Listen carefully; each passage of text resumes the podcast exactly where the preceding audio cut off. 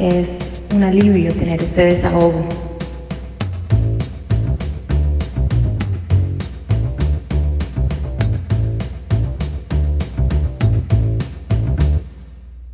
Esta es la historia de una colombiana que logró sacar adelante su carrera soñada, con una agenda de vida clara, siempre planeando su siguiente paso hacia el éxito. De repente, al llegar a Nueva York, la vida le cambió sus planes. En nuestro episodio de hoy, la cuidadora en la enfermedad como su gran maestra.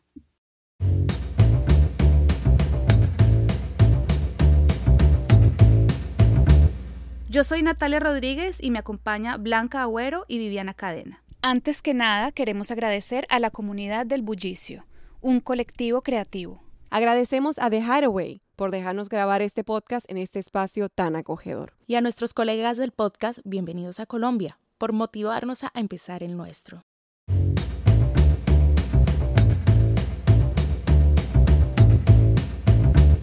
Carolina Novoa eh, nació en Estados Unidos, pero creció en Colombia.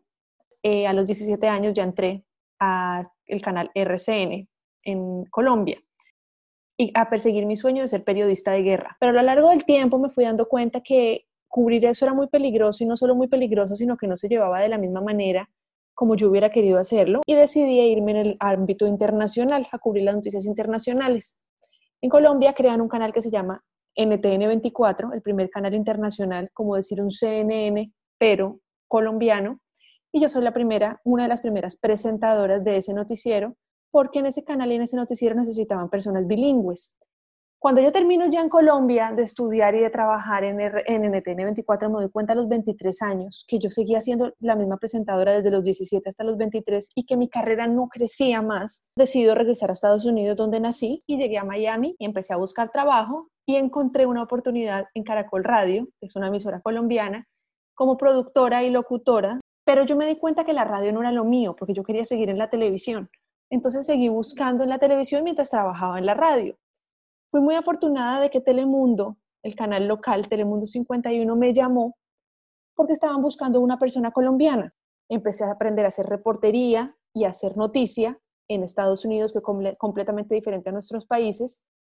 Y siempre con miras a trabajar en eso, a trabajar en eso, empecé a hacer historias especiales, a ganarme los semi, a ganarme los premios, pero siempre trabajando muy fuerte. Entonces me cambiaron la imagen, empecé como a crecer, a crecer, a crecer. No lo comenté en un comienzo, yo me vine con quien era mi novio de Colombia y aquí nos casamos, fue mi gran compañero por cinco años.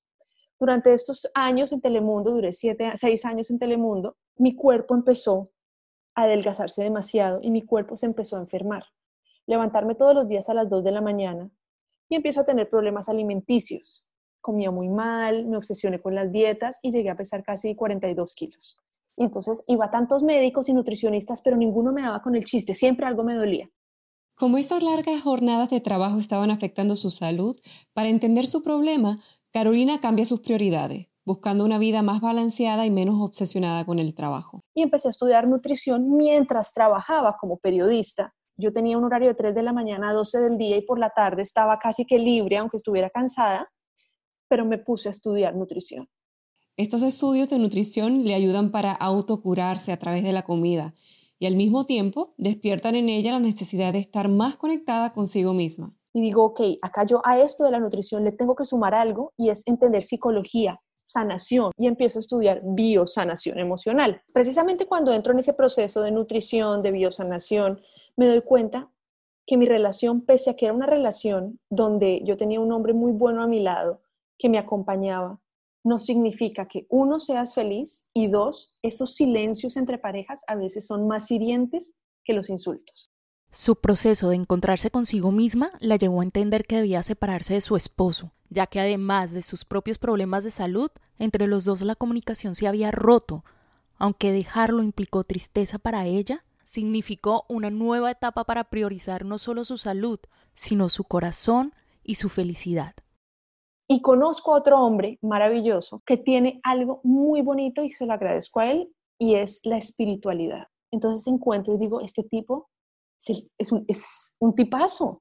Yo quiero caminar junto a él, yo quiero crecer junto a él yo lo admiro. Resulta que nuestras historias cuando nos conocemos son muy parecidas porque nos empezamos a encontrar con que somos dos personas que llegamos el mismo año a este país, que no éramos felices en nuestros matrimonios, vivíamos en el mismo lugar en Doral cuando nos, nos conocíamos, compramos nuestro carro en el mismo lugar y los dos fuimos anchors en la misma época y en la misma época pasamos de ser anchors a ser eh, reporteros y empezamos a caminar ya juntos.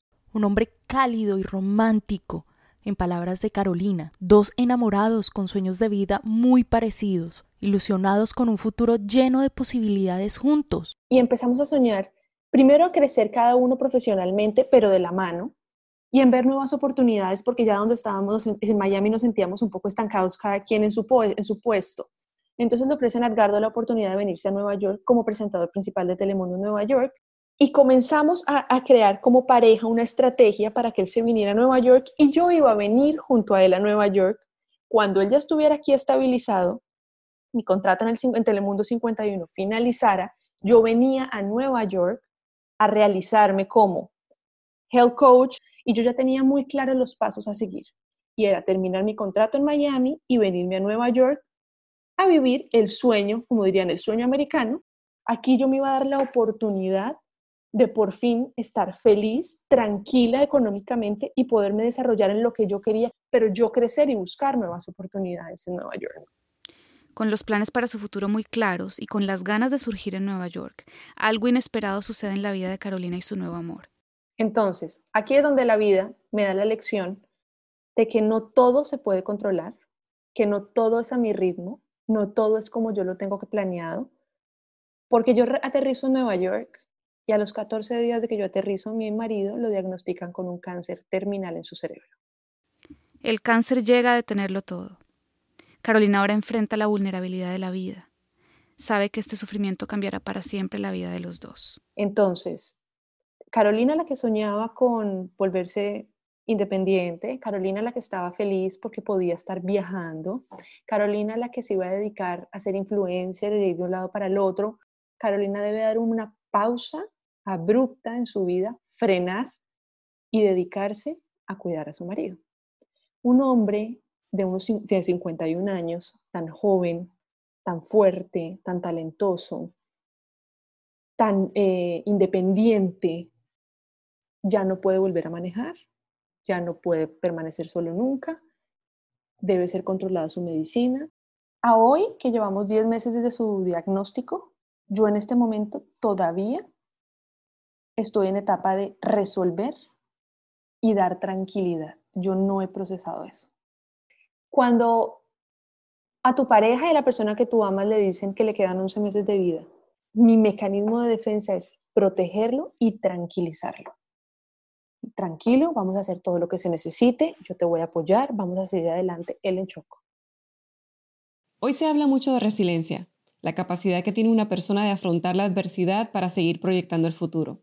¿Es esto posible? ¿Proyectar tu futuro mientras enfrentas que tu pareja tiene una enfermedad mortal? Entonces, ¿cuál es mi lección aquí?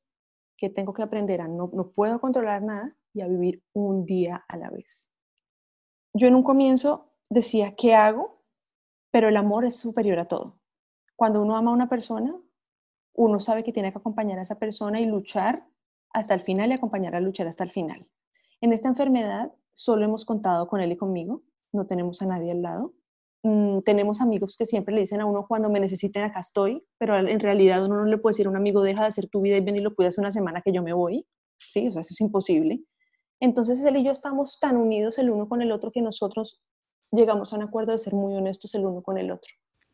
En una situación como esta, la honestidad puede llegar a ser muy difícil de aceptar. Quien enfrenta la muerte se llena de muchas preguntas sin respuesta, de miedos, rabias, resentimiento, ansiedad.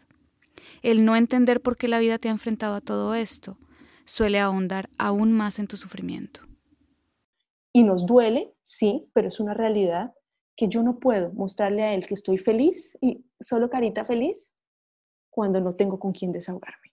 La espiritualidad nos, ha ayudado mucho en entender algo que quizás para quienes no sean de nos, que no piensen como nosotros, eh, no comprendan que nosotros hemos visto que en la vida todo y vemos esta enfermedad como una gran maestra por un lado, la enfermedad te pone al tope y te, pone, te reta en todo sentido.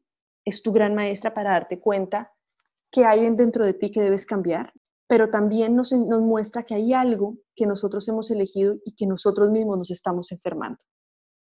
Entonces, cuando a ti te enseñan que solo puedes ser número uno en todo, cuando tú creces pensando que siempre vas a ser famoso y exitoso, el día en que no lo eres, generas una fractura. Y aquí Carolina conecta los puntos. Al sentir cómo su vida se fractura en pedazos, acude a sus conocimientos y estudios de biosanación.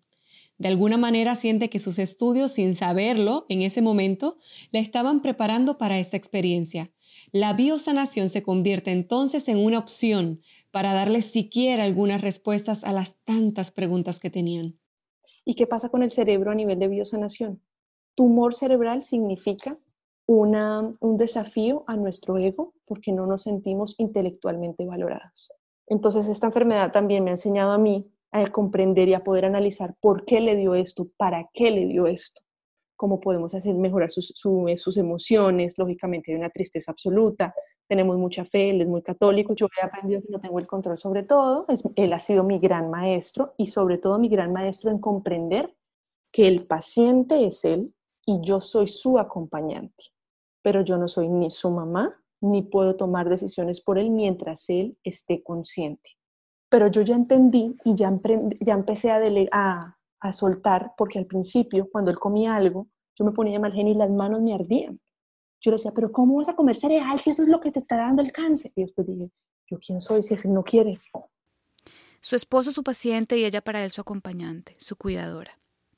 Muchos de los que hemos estado en situaciones de cuidar a un enfermo con cáncer o cualquier otra enfermedad grave, tendemos a tratar de controlarles cada elección, cada movimiento, en un acto de protegerlos del más mínimo margen de error.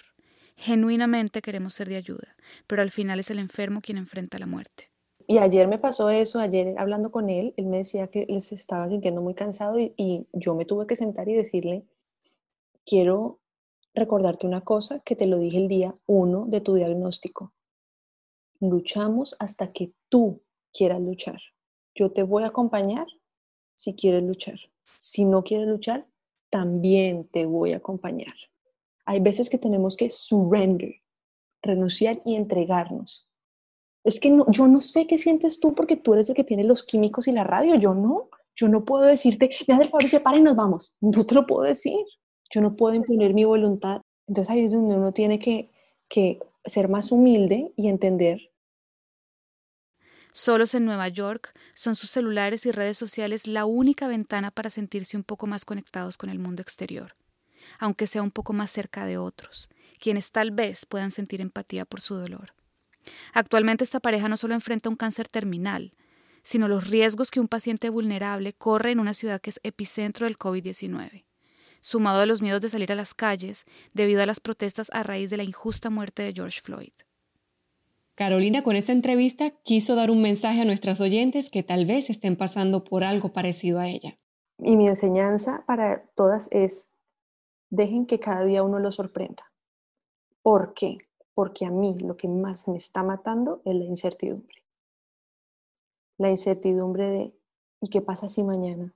¿Y qué va a pasar en junio? ¿Y qué va a pasar en diciembre? ¿Será que si llega Navidad, el pensar en qué va a pasar lo llena uno de una incertidumbre brutal, porque fuera de que estoy pensando en qué va a pasar, tengo que resolverlo de hoy. Entonces, ¿a qué me estoy aferrando yo? A entregar el día a día y decir, yo hago lo humanamente posible, que es resolver el hoy, y que Dios se encargue de lo demás, porque si no, me voy a enloquecer. Es tan claro como hay dos opciones en este camino y en esta enfermedad, y, lo, es lo que y lo que yo he vivido. O yo me echo a la pena y me pongo a llorar y me vuelvo una víctima, o yo me pongo las pilas y digo, me cuido a mí, pero para después poderlo cuidar a él, porque si no nos lleva el que nos trajo. Miren, lo más lo que uno siempre tiene que pensar es que uno no puede servirle a otro si no está bien uno con uno mismo. Si yo no estoy bien conmigo misma y si yo no me cuido a mí, ¿cómo voy a cuidar bien a los demás? Cuando yo pienso en un futuro sin Edgardo, me da una griera en el estómago brutal por el inmenso amor que le tengo y me sueño, no que no creas, de 10 noches, 9 me sueño con eso. Soy consciente de que el milagro se puede hacer, pero es una realidad, no por la enfermedad de él, es una realidad que todos nos vamos a morir. Él algún día se va a tener que ir. Yo estoy enfrentando eso, que él se tiene que ir más pronto quizás que a muchos otros porque le dieron, entre comillas, una fecha de vencimiento más rápida que a otros, ¿sí? Pero se muera él en un año o en 30 años, yo tendré que pasar el mismo duelo. La enfermedad para mí siempre será una maestra para fortalecerme más como mujer, como esposa, para fortalecerme como cuidadora, para fortalecerme como amiga, para escuchar, para tener la bondad de ayudar a otros sin pensar que todo soy yo, pese a que yo utilizo una máscara de fortaleza, y quien diga que soy egoísta me parece más egoísta aún, porque cuando uno quiere sostener al otro que está triste, eso es el mayor, el mayor acto de humildad que uno puede tener, porque sé, lo sé, que el día en que esto suceda, yo me voy a derrumbar y necesito una red de apoyo.